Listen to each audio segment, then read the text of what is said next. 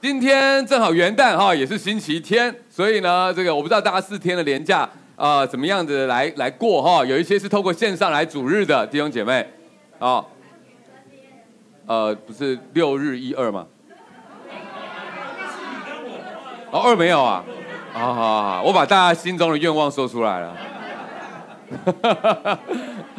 好，有一些透过线上来主日的这个弟兄姐妹哈，大家真的是新年快乐啊！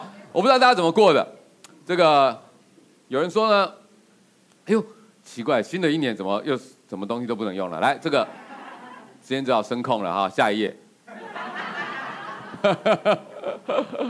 OK，好。好，很多人看过哈，这个不同的心智年龄啊，跨年的方法不一样。好，二十岁以下就去到一零一下面去看烟火啦。哦耶，好像真的有那么一点回事儿啊。我们昨天 campus 好像就是一起去一零一下面看烟火了啊。耶，好，不过昨天一零一好像也看不到什么东西，就是。你们在下面看可能会精彩一点啦。啊，远一点看就是。烟很多的火这样子，啊烟火，OK，好，那呃四十岁以上可能就是以睡觉为主要的考量，都没有关系，好吗？哦，无论如何呢，我都很希望大家能够在忙碌的生活当中呢，可以稍微喘息一下，可以睡饱一点，跟好朋友有吃喝快乐的分享时光，好。这个呢，帮我看下一页，就像圣经所说的，然后就像圣经所说的，没有用哎，整字可以拿去，好吧？谢谢。我们一起来念一下这段经文好了啊，请。我所见为善为美的，就是人在神赐他一生的日子吃喝，享受日光之下劳碌得来的好处，因为这是他的份。神赐人资财丰富，使他能以吃用。能取自己的份，在他劳碌中喜乐，这乃是神的恩赐。好，所以不要以为基督徒就应该要苦哈哈的过，不懂得吃喝快乐啊，哈，不是这样子的。耶稣赐给我们很丰盛的生命，是更有感谢的心，去为神而劳碌工作，并且领受神给我们的恩典，能够这样子吃喝快乐。他并不是只是因为有美食美酒。而是更有信念在背后。好，在这一段经文的之前面几节呢，其实他就告诉我们那个背后的信念，是因为不管赚多赚少，职位高低，其实从更高的角度来看都没有差别，都可以看破。所以下一页，好啊，这个背后的信念啊，贪爱钱财的人总不知足。羡慕财富的人总得不到所要的一切，这也是空虚。你越富有，靠你吃饭的人越多。你的收益不过是知道自己富有罢了。劳工不管吃饱吃不饱，总是睡得香甜。有钱人的财产使他不能成眠。哎，我很喜欢这个翻译本哦。哇塞，超白话，对不对？你会觉得圣经的话很写实哈，很有智慧。几千年过去了，人的本质其实还是一样的。如果想要靠外在的东西来得到满足的人，都会感觉到虚空。哈，我想到台湾的这个经济，应该是二零二一年呐，哦，前年是大好，但是去年呢，感觉就蛮不好的。不过，我想不管赚多赚少，甚至是赔多赔少，真的都不会是永远的啊。无论去年如何，新的一年开始了。一月一日是一个重新出发的机会。好，今天能够一起重新聚焦在神身上的人，都是有福的人。所以，让我们先一起来祷告吧。主，我们感谢你，我们永远能够来到你的面前。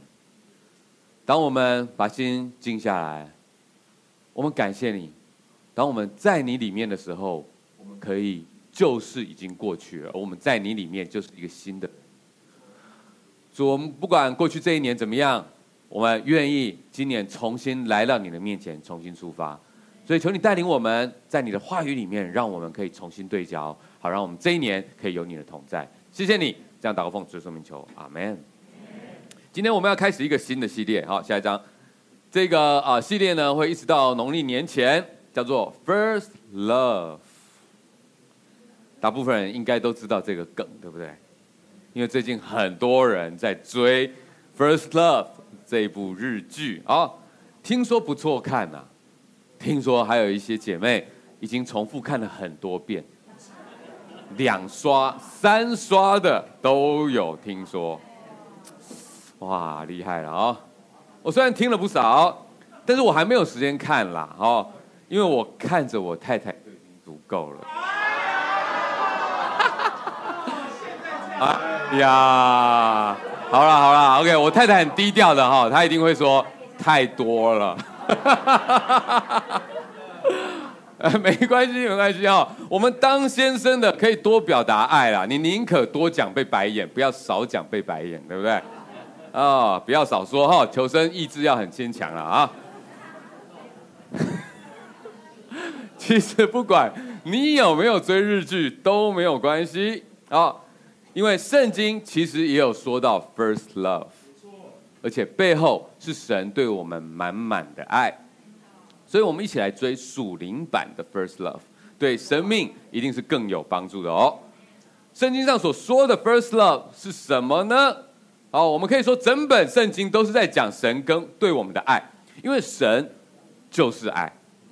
圣经里面的每一个故事串联起来，它就会让我们。明白，这绝对是一个史诗级的爱呀！从创造天地开始，透过许多轰轰烈烈的圣经故事，一直到现在你我的生命故事，在延伸到世界的终了，神的爱都真实的存在。而且有几段经文在圣经里面是直接的提到 first love。我们先来看这个第一段，是关于神对我们的 first love。我们一起来念这段经文，请。我们爱，因为神先爱我们。来下一章，注意到 first love，说哎，跟我想的那个位置有点不一样哦。哎，但是它真的是 first love，其实也蛮重要。这 first love 指的不是初恋，而是指一个爱的顺序。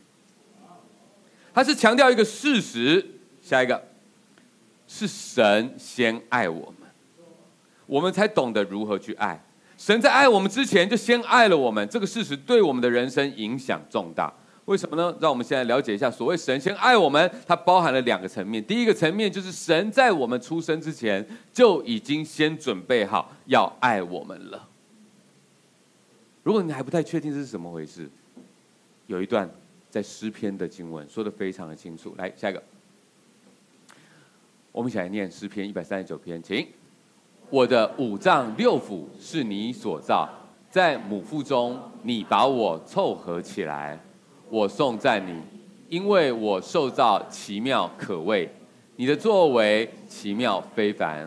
我心里深深领会，我在母腹中被塑造，在隐秘中逐渐长大，骨骼怎样成型，你都知道。我出生以前，你已经看见了我。那为我安排尚未来到的日子，都已经记录在你的册上。我不知道你的成长的过程，当初你来到这个世界的时候，那一个环境是怎么样的？但我蛮确定，在教会里面长大的、出生长大的孩子，真的是满满的爱啊。OK，好，呃，我们现场就有个小 baby 嘛，对不对？他是在许多的祷告、期待。爱的准备当中来到这个世界，在他还没出来的时候，有 baby shower，对不对？所有身边这些准备要爱他的，不只是爸爸妈妈、家人，还有叔叔阿姨、大哥大姐，一堆的人等着期盼他的到来了。OK，所以呃，我想，如果你是在父母亲满满的期待跟关爱当中当中来到这个世界的。甚至再接着，你有很多美好的回忆，那你真的要非常的感谢神，因为其实在这个世界上有很多人并不是这样的幸运，有很多人可能他从小所感受到的是他并没有被期待着来到这个世界的，或许他的到来还伴随着父母亲的不和、家庭经济的挑战。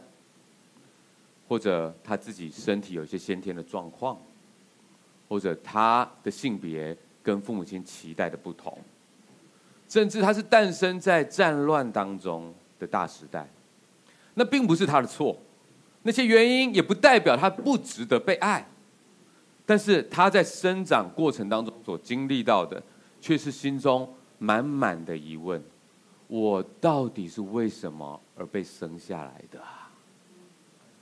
其实这是每一个人活着都需要知道的答案。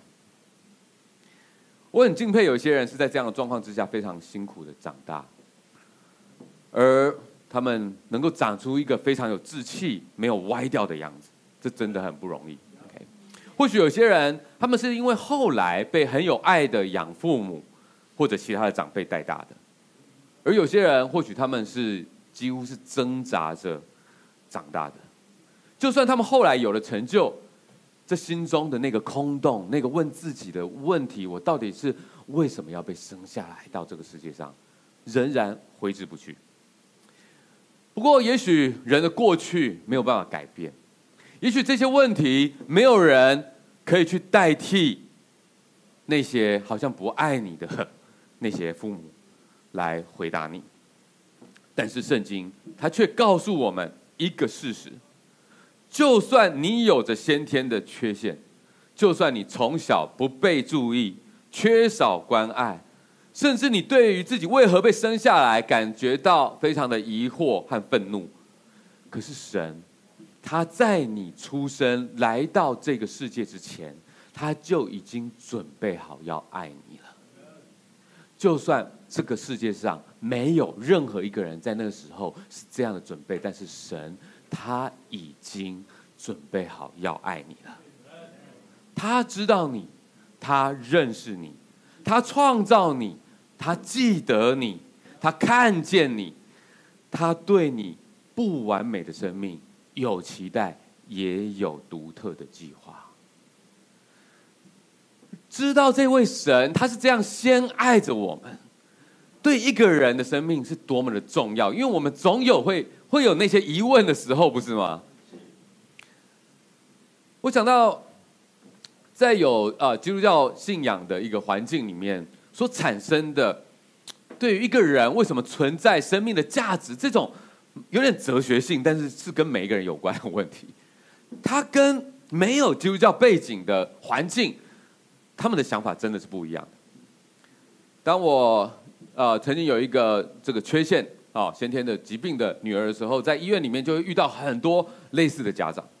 我印象很深刻，是有一次在医院里面，然后啊、知道一个其实整个外观看起来就比我们孩子还要更严重的一个孩子，然后透过护士知道他的呃父亲，因为看起来就是完全是不一样，父亲是老外，孩子很明显就是亚洲人这样。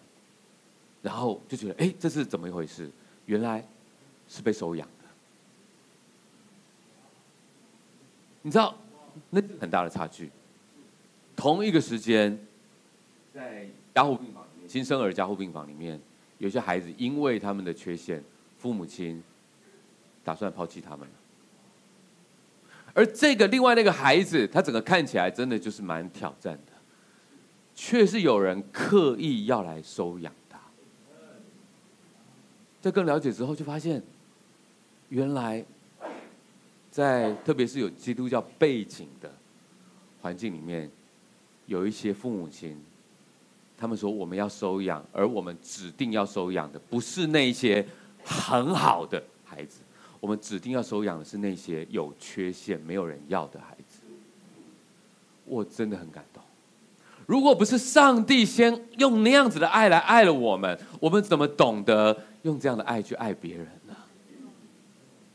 所以让我们感谢神，因为神先爱我们，在神在我们出生之前，他就已经先准备好要爱我们了。Amen。这是第一个事实。这一个，因为神先爱我们的第二个事实，下一个是神在我们证明值得之前，就已经先付出代价爱我们了。上一个事实是关于先后顺序的，这个事实是关于条件的，这个爱的条件的。有些人，可能你成长的过程，哎，是很被关注、很被期待，也在父母亲的关爱之下长大的。但问题是什么呢？是这些爱常常是带着条件的，也就是说，你必须要表现好，合乎期待，才能够继续被爱、被肯定。如果是这样的情况，就算他知道他来到这个世界上是被期待的，但是这所谓的爱，却常常会让他背负着很沉重的担子啊，甚至几乎要窒息啊。想要逃脱，宁可不要这所谓的爱呀。事实上，这样子扭曲的爱，常常是代代相传的。很多人从小就被这样子以爱为名，可是却实质上在情绪勒索的对待。所以长大之后，明明不想要再复制上一代的错误，可是却发现自己也不自觉的这样子在对待自己的孩子。为什么会这个样子呢？这恐怕就是人的罪性跟软弱，使得我们就算尽了全力去爱，可是却爱得好偏差。除非我们认识神，知道他是怎么样爱我们的，我们家族传承的错误才会有机会重新连接上爱的源头，开始回转啊。圣经就是这样告诉我们的。下一个。罗马书的经文第五章，我们一起来念，请。原来当我们还软弱的时候，基督就按照所定的时候，为不敬虔的人死了。为一人死是少有的，为好人死或许有敢做的。但是当我们还是罪人的时候，基督就替我们死了。神的爱就在此向我们显明了。只有神的爱。他借着耶稣，在我们还没有办法去证明我们值得他为我们上十字架，我们没有办法证明他这样子上十字架的结果是我们会不会去信靠他，我们会不会持续的跟随改变下去，直到最后一天，我们什么都没有办法去证明的时候，所有人都还在敌对着他的时候，耶稣已经为我们而死了。神，他的爱。并不是条件式的，所以如果你意识到你的上一代给你的爱是有条件的爱，那么圣经的真理帮助我们用一个更高的高度来看待这样的一个状况，就是其实他们也是蛮有限的啊，他们很可能也是不自觉的在传承家族的错误啊，他们尽力了，只是结果很遗憾。还有就是，他们很可能就是不认识神啊，或者他们虽然认识，可是却没有深刻体会到神有无条件的爱。他们没有，所以没办法给你；或者他们缺乏，所以他们能够给的很少。这样子的体悟会帮助我们用怜悯的角度来看待他们。或许当你能够用怜悯的角度来看的时候，你的家族所需要的原谅。才可能发生。你会想要为他们祷告，会希望那家族传承的错误能够被神的爱所取代。你会明白，你被神无条件的拣选，它是一个扭转的机会。你会思考，我愿不愿意把握这个机会，成为扭转家族命运的器皿？或许有一天，你的孩子会祷告说。感谢神改变了我的爸妈，也改变了我的命运。所以神他所给我们的 first love 是神先爱我们，让我们可以有意义活着的原因。下一页，刚刚我们看到了，再下一个，神他呃给我们这个 first love 是圣经所告诉我们的，他先给了我们。再来，圣经的另外一段 first love 是关于我们经历过神的爱该如何回应。下一个，下一个，嗯，这段经文呢，在启示录，是耶稣对于以弗所书啊，以弗所教会，或者是某种教会，或者是说某种基督徒的提醒。启示录第二章第二到五节的经文，我们一起来念，请。我知道你的行为劳碌忍耐，也知道你不能容忍恶人。你也曾试验那自称为使徒却不是使徒的，看出他们是假的来。你也能忍耐，曾为我的名劳苦，并不乏倦。然而有一件事我要责备你，就是你把起初的爱心离弃了。所以应当回想你是从哪里坠落的。并要悔改，行起初所行的事。你若不悔改，我就临到你那里，把你的灯台从原处挪去。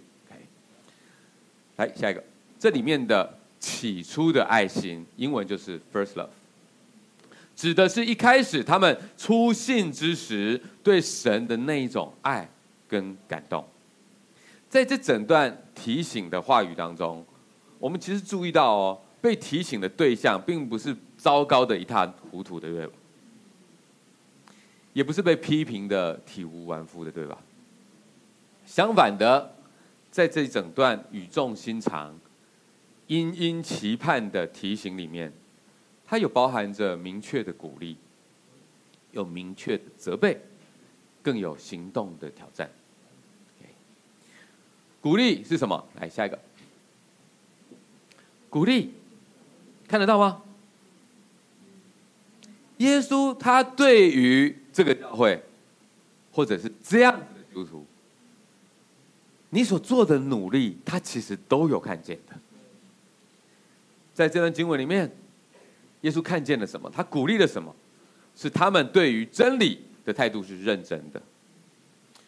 他们不是什么都对，什么都照单全收，什么都可以的。他们是不是说在网络上面找到了资讯，在教会界里面流行的东西，哎，什么都给他收下来？他们有努力去分辨。各位，分辨跟审判是不一样的哦。这两个东西一定要分清楚哦。分辨跟审判是不一样的哦。审判是神的工作，我们不应该揽下来去做审判的事情。但是分辨却是对真理负责任的基督徒都应该要去做的事情。去提出问题，去试着了解跟讨论的。也许我们不见得可以知道每一件事情的答案，但是我们需要去分辨，到底这些东西是不是真的符合圣经的真理。OK，所以这些基督徒他们有没有认真的去做分辨的事情？从经文看起来有没有？有吗？他们很努力的去分辨。他们不只对于真理的分辨很认真，他们对服饰的态度怎么样？也很勤奋哦。而且看起来不只是短时间一时兴起去服侍，而是持续的去投入，不不辞劳苦的在服侍。OK，我们再看接下来，讲到责备，这里面的责备也很清楚，是他们似乎在这个努力追求的路上。不知不觉的忘记了一开始，甚至最重要的那颗心了。起把起初的爱心离弃了。有一个更容易理解的翻译，就是你们失去了起初对我的爱。他们是这么认真的在钻研圣经，这么努力的在投入服饰，可是里面却空了，形式化了。以前是许多的感谢跟感动。在驱使着自己在信仰的路上前进，可是现在却只剩下对错跟责任，怎么会这个样子呢？其实仔细想想，我觉得这并不难明白。很多时候，我们一开始在做一件事情，是充满热情的，是有着很多的期待跟愿景的，但是努力做着做着做着，却不知不觉的。忘记了初衷，就像是很多人一开始在组成一个家的时候，哇，好多的感动，我们的第一个家，充满了期待，但是在努力维持一个家的过程当中，却渐渐的被压力跟琐事给淹没，也许慢慢的还伴随着对自己对别人的失望，他也许还是认真负责的扮演着他在这个家庭里面的角色，可是曾几何时，他却渐渐的不孝，不表达感谢了，只想赶快把每一天的待办事项完成就好了。他不知不觉的，只在这个家里面看重对与错，总想要跟每一个人吵个架，然后吵赢这个架，不知不觉的。只看重责任有没有完成，钱赚的够不够，碗有没有洗干净，浴室的头发为什么没有把它洗完就把它洗干净，垃圾满出来了，怎么还不去倒？功课怎么还没有写完？成绩为什么还没有进步？我不是说这些不重要，但是有没有一些时候，我们忽然停下来？然后意识到说：“哎，这不对啊！”问自己说：“怎么会变成这个样子？”我们仍然负很多的责任，我们仍然在努力着，但是那起初的爱到哪里去了呢？如果我们有机会跳出来看清楚这样的光景，有机会被提醒，那都是好的啊。神提醒我们是要让我们归正，让我们可以回到正轨，回到他对我们的 first love 上面。当我们不再因为神的爱而去做这做那的时候，很容易我们就渐渐走偏了。神的爱，它必须是我们的第一因啊，第一个原因啊，是我们起心动念最首要的原因。因为如果不是这样，我们就很容易会渐渐的把其他的东西拿来取代这一个原因，可能我们心中渐渐拿来取代的是我们想要满足我们自己，我们可能是因为我想要抓住一些什么，可能只是恐惧。总之，当那第一因不是神，什么问题都可以发生。难怪很多人想要跟随耶稣的时候，耶稣说：“哎。”你们说要跟随我，可是你们真的有想清楚吗？你们愿意爱我超过一切吗？你们真的愿意爱耶稣胜过自己的父母、妻子、儿女、兄弟姐妹，甚至是自己的性命吗？不懂的人可能会以为说：“哇，耶稣你怎么这么霸道啊？”其实真的要搞清楚，哎，这背后是个祝福，哎。而且它是个事实来着，为什么？因为耶稣他不是叫你不要去爱你的父母，然后妻子儿女兄弟姐妹和你自己的性命，而是耶稣很清楚，只有当你最优先去爱耶稣的时候，first love to Jesus，你最优先去爱耶稣的时候，你才有办法好好的去爱其他人而不偏掉啊。我们是被上帝所创造的，他太懂我们了。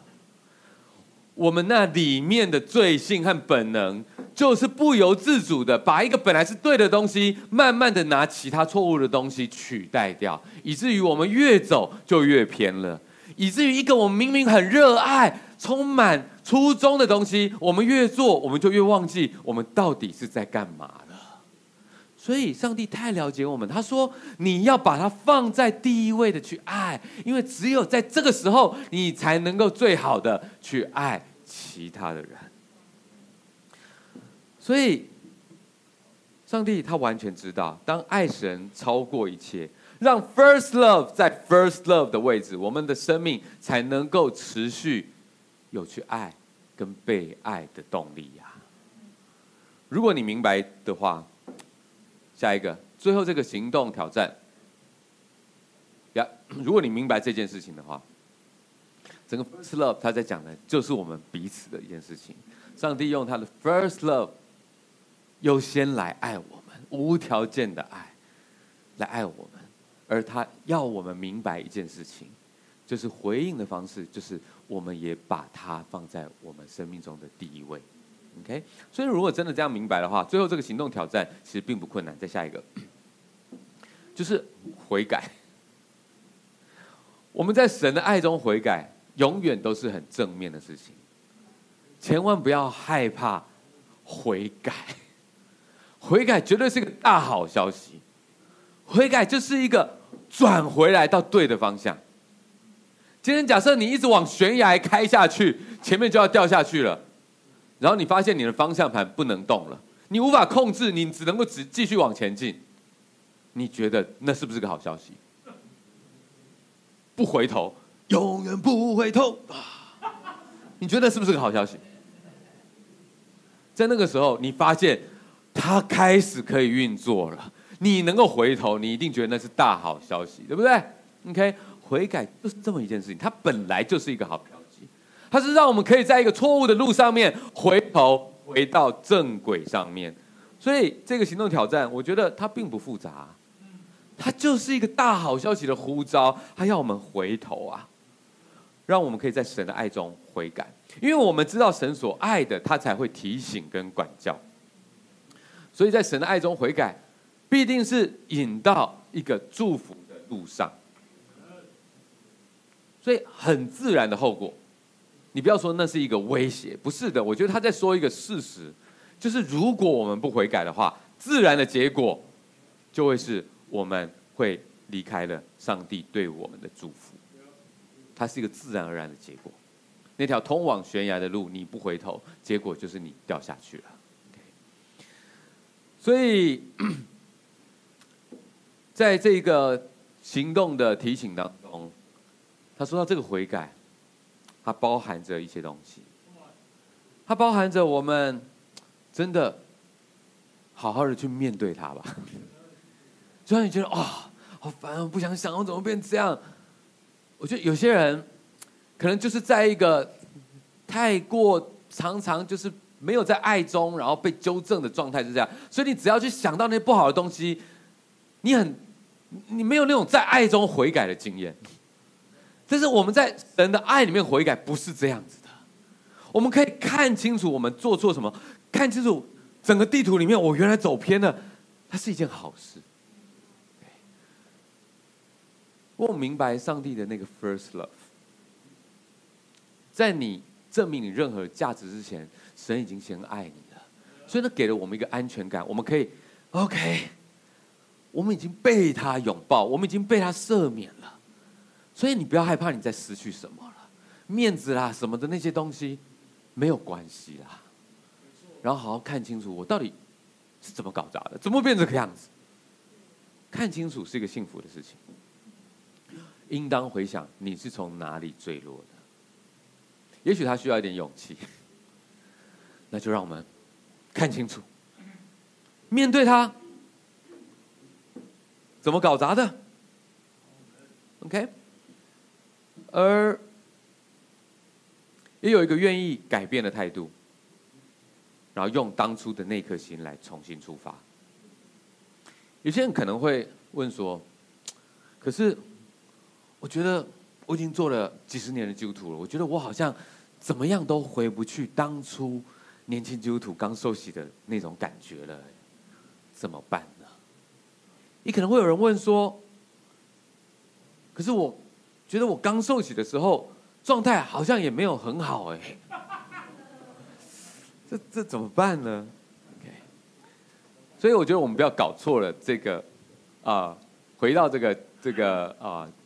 找回起初的爱心的这个意思哈，这并不是在假设说你刚受洗的时候一定就是一个最理想的状态，然后你需要不断的回去在你刚受洗的状态，并不是这样子的，可能那样也不太实际。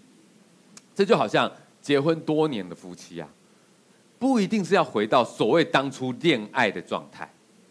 很多人就一直觉得一定要这样子，一直这样，所以才会一直去看剧嘛，对不对？OK，哦，各位看一下没关系啦，哦，但是呢，你如果期待真实的关系要回到那样才对，那是不切实际的，因为事实上情况已经完全不一样了。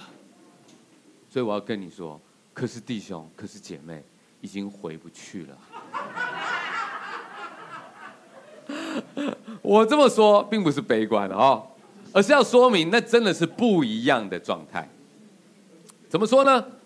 人在热恋当中，往往就是轰轰烈烈啊，做出许多难以想象的事情，说出很多难以想象的、难以启齿的甜言蜜语，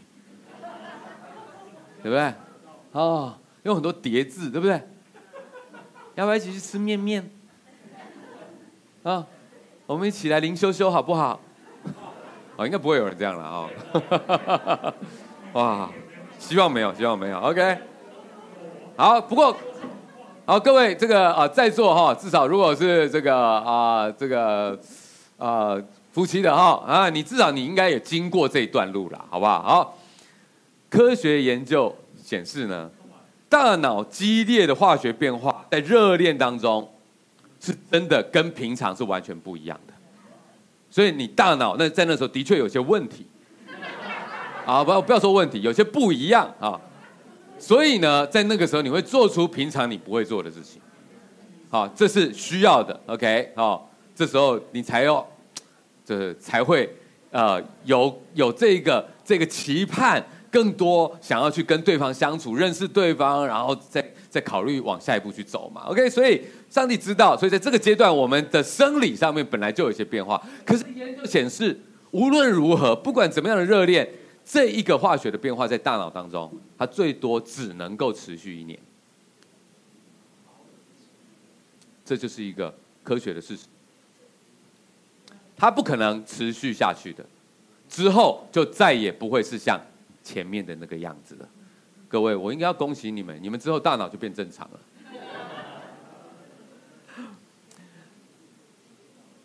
最多持续一年，最多一年，人就会清醒过来，在那之后就回不去之前的热恋了。不过也要说明清楚，回不去的意思，并不是说恋爱从此就进入了坟墓，并不是这样子的，而是那一种轰轰烈烈的爱。那种形式，它就告一段落了，而应该要取而代之的，是持续成长的爱。那样子持续成长的爱的爱火，跟之前的熊熊烈火是不一样的。下一个，在一开始轰轰烈烈，你在生火的时候，你就是可能需要淋一些煤油，底下加上很多触这个触媒，让火可以升得大起来的东西，它才有办法。把干柴烧成烈火嘛，OK，可是它不会永远都是这样烧下去的。当火升起来之后，下一个，它在壁炉里面，它需要的是慢慢的去经营它，需要有人去看顾它，在适当的时候去添加柴火，OK，它是需要刻意去维持，也需要不断在关系当中调整自己的一种爱，OK，这是真的。所以我感谢神，他彻底的改变了我。过去的我，总以为恋爱一定要轰轰烈烈，所以就是在我年轻的时候，烧掉了很多柴。每次烧的时候，火都比大的，但是烧完就没了。我不知道到底什么叫做一份真正爱的关系。一个又一个的女孩子跟我说：“你根本就不懂得爱。”我觉得我就是不懂。直到我认识了神，感谢神。现在的婚姻走到了第二十七年，真的体会到什么叫做一年比一年更爱对方那种倒吃甘蔗的爱的关系。OK，所以同样的跟神的关系啊，特别是在初信之时。那种刚生火的时候需要熊熊烈火，可是你不会永远都是在那样子燃烧的。一段时间之后，很多东西的新鲜感就不在了，你也不再是不应该是要在期待回到一开始的那个样子，而是要懂得适时的去添加木炭，照顾火堆。所以，如果你已经是一个二十年、三十年甚至更久的基督徒，其实我们不要想象那个回到起初的爱，就是回到你一开始受洗的那个样子，不用有那个迷思。更重要的事情，是我们更渐渐的明白，也是在我们许多的高低，以及许多的软弱当中，我们越来越降服于神的大能，我们越来越承认：哇，上帝，我这生做过好多的努力了，但是我越来越发现，我真的就是一个人，我需要你先来爱我。我只有先回到这里面，我才有办法继续往前走。所以，添加木炭，行起初所行的事情，最重要，其实就是重新回到。那个我们跟神的关系的原点，而不是回到刚受洗的时候的那个样子，是回到我们跟神的关系的那个原点，去体会跟神的那种互动。新的一年，大家可以去想一想，我们要怎么样再出发呢？有一些放松、吃喝快乐的时间，很棒，但不要只有这样子，更去预备新的一年，我们怎么样去？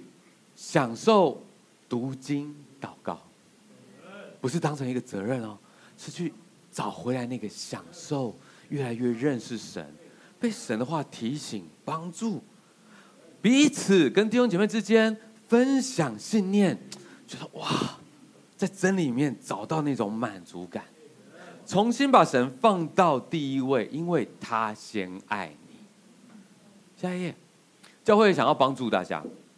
在这边，我先跟大家预告，我听过太多的弟兄姐妹跟我说：“哇哥本我真的好想要再一次或者第一次把圣经可以从头到尾读完。很多时候有了开始，可是都没有结束。创世纪我可能读了十五遍，但 是常常没有到启示录。哦，甚至对，可能是在民宿。”就不知道数到哪边去了。OK，我明白，我明白。所以我觉得，真的一个人走得快，但是一群人怎么样走得远？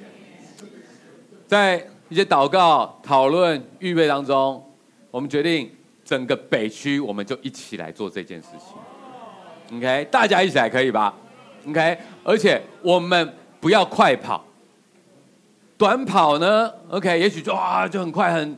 很激烈，很热情，但是我们说这不是熊熊烈火，我们要的是一个可以持续添加炭火的马拉松。OK，然后我们要一起来跑。OK，所以呃，我们设计了一个读经的进度是两年读完的。我相信每一个人都应该可以啊，所以呃。不管你的情况是你可以好好的去读啊，每天的仔细这样去读，或甚至你真的很忙碌，你可以用播放的，你至少把它听完，你也跟完了。然后我们每一个礼拜的讲道都会是在那个进度上面的，所以你真的很难错过，对吧？当你想要读经的时候，全教会都一起来帮助你，大概是这个概念。OK，哦，这个我计划我们大约会是在农农历年的时候开始，所以现在是让大家先预告，OK，因为有些人可能你有你现在的读经进度，你可以开始先调整一下，到那个时候我们推出来的时候，大家就可以一起来赶上，OK，好，那当然如果我们会有一些特别主日，我们就会先跳过那次的进度，但整体上在那接下来两年的时间，我们就会一起来把圣经从头到尾的读完。好，那当然我们还会有提供一些小小的激励，让大家走到一些段落的时候，你有完成的就会得到一些鼓励，好，然后来树立一些里程碑。OK，我们接下来这几个礼拜，我们会持持续的跟大家分享我们要如何来进行这件事情。OK，所以这是其中一个我们可以找回来起初爱心的方式，但不是唯一一个。更重要的是，我要鼓励我们每一个弟兄姐妹，不管我们是刚受洗的，或者我们受洗很久的。一起重新来享受上帝给我们的 first love，我们可以重新跟神说，因为你是这样爱我们，所以我们也要先把你放在我们第一位，那样子来爱你，那是多么美好的一件事情。我相信这部剧比任何一部剧还要来的隽永，还要来的对我们生命有帮助。下一个。